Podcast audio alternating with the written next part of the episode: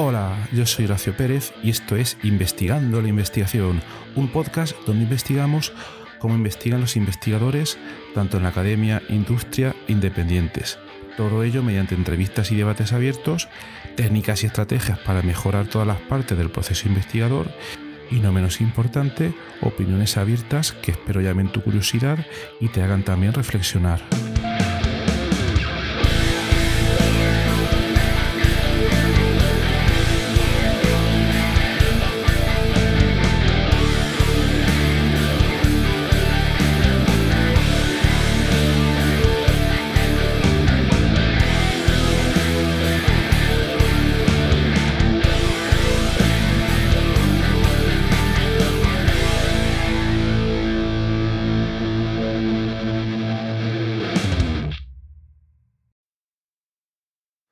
80.000 euros para tu proyecto de difusión, divulgación científica en formato podcast, realidad virtual y otros formatos emergentes. 80.000 euros. Eso es lo que eh, te puede proporcionar la convocatoria de ayudas y subvenciones que está ahora mismo activa por el Ministerio de Cultura en España. ¿De acuerdo?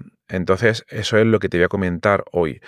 Es una oportunidad que me parece estupenda para que si tenías planteado el desarrollar algún tipo de proyecto, este tipo de difusión de la cultura, de la investigación, etcétera, ahora y tu cuello de botella era el dinero, el no tener un equipamiento maravilloso o el no disponer de acciones de comercialización para poder desarrollar este proyecto, pues ahora no tienes excusa porque eh, a través de esta ayuda o subvención del Ministerio de Cultura en España vas a poder hacerlo.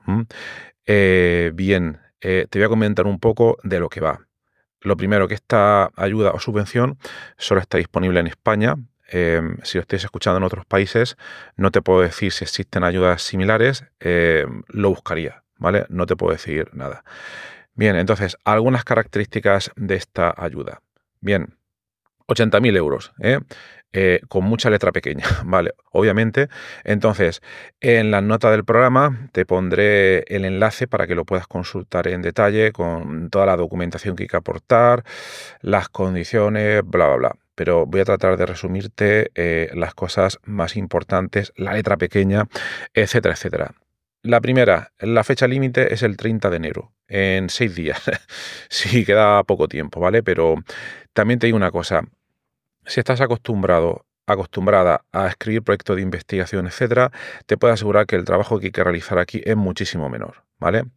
Eh, corolario, colorario, no me sale la palabra, corolario, bueno, es igual, ¿vale?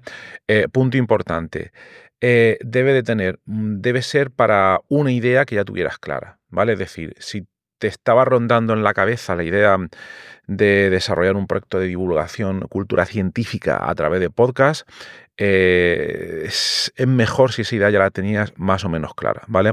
Porque si te tienes que poner ahora de golpe en seis días a escribirla desde cero, no te va a dar tiempo, es imposible. Lo siento, es, así, ¿vale? Lo que sí que te diría es que quizás em, esta convocatoria también salió el año pasado, es previsible que salga dentro de un año también, pero aquí no hay nada seguro, ¿vale? Entonces solo aplica si tenía algunas ideas más o menos claras, ¿vale? Siguiente, em, eh, se puede pedir un presupuesto para todo el proyecto de un máximo de 80.000 euros. ¿Hay que pedir 80.000 euros? No, puedes pedir menos.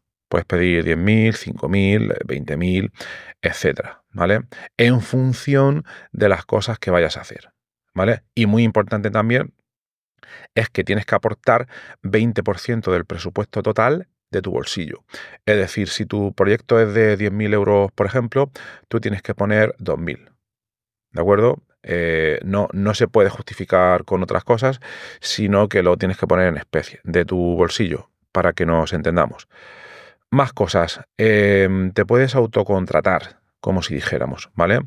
Entonces, del 80% del presupuesto que pides, puedes pedir una, partida menor del 20% para poder contratarte.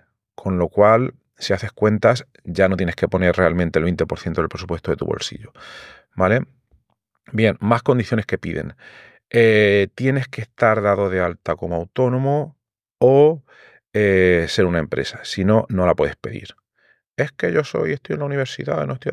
Bueno, pues te puede dar, si te interesa realmente, te das de alta como autónomo, tarde un par de días y ya lo puedes pedir. Así que no, no es excusa. Eh, luego, la escritura, el papeleo, etcétera, etcétera. Bien, el papeleo tiene dos partes. Uno, escribir en detalle tu proyecto, ¿vale? Que, insisto, no creo que vayas a tener ningún problema si estás acostumbrado o acostumbrada a escribir proyectos de investigación, pero luego una parte económica. Y esa parte económica quizás no estés tan acostumbrado, etcétera, y hay que hacerla bien. Hay que hacerla bien. Básicamente en el proyecto lo que dices es, voy a realizar uh, tres acciones para mi podcast, para su difusión, divulgación, mejora, incremento de su alcance, etcétera. Uh, por ejemplo, Puedes eh, pedir dinero para crear una página web, puedes pedir dinero para equipamiento profesional para tu podcast, unos micrófonos eh, de gama alta, eh, una mesa de mezclas, una cámara para grabar video podcast, puedes pedir licencias de software para grabar, Zencaster, cualquier otra plataforma, Ah, dinero para la página web, como comentábamos, dinero para poner eh, anuncios en Google, en Instagram, en otras diferentes plataformas. Puedes pedir dinero, perdón, para posicionamiento web, para múltiples cosas, ¿vale? Pero no olvides que luego todo esto hay que justificarlo con facturas, eh, etcétera, etcétera. Entonces tienes que escribir un presupuesto bastante detallado de todo lo que vas a pedir, ¿vale? Es decir, el plan y el cronograma lo tienes que tener bastante, bastante claro.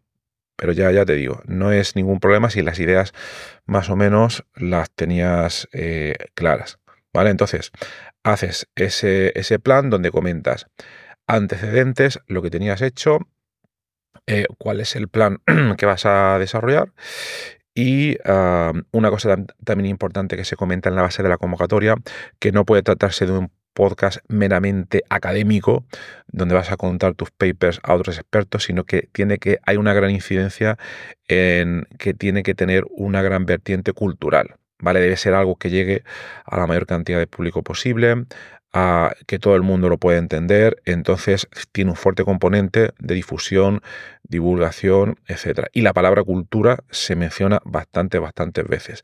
No se menciona de manera estrictamente clara a qué se refiere, pero vamos, a lo que, tal y como lo interpreto yo, es que no puedes estar hablando únicamente de tu investigación para otros expertos, sino que tiene que llegar al público y no debes centrarte en una área científica determinada, sino que tienes que encontrar un nexo con la cultura científica, la cultura popular, etcétera, etcétera, incluso a crear intersecciones entre eventos culturales, figuras culturales, etcétera, tratará desde el punto de vista de la investigación, la ciencia y demás.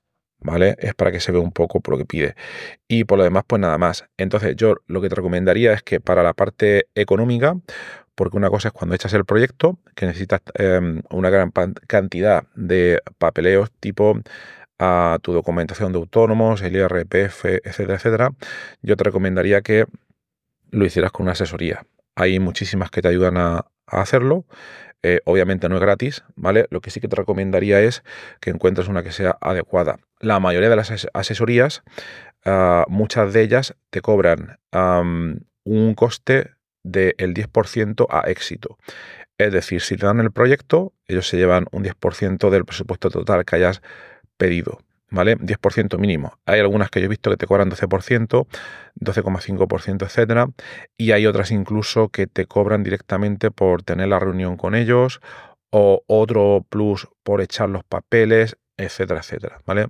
Yo he encontrado una que creo que es bastante buena y que también me están ayudando a redactar la documentación, a revisar, etcétera.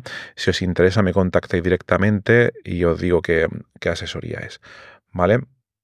Entonces, bueno, eh, no insisto más en los, en los detalles, creo que las ideas principales están bastante claras y, bueno, ahí os lo dejo. También me, da la impresión de que es un tipo de convocatoria que no mucha gente la, la, echa porque este tipo de convocatorias cuando salen, si no estás pendiente, que da muy poco tiempo para echarla, no hay una concurrencia competitiva como en otros proyectos, por ejemplo, el Plan Nacional en España de Investigación, Entonces, no estoy diciendo que lo vayan a dar seguro, pero la, la documentación técnica de proyecto no es tan densa como en estas otras convocatorias.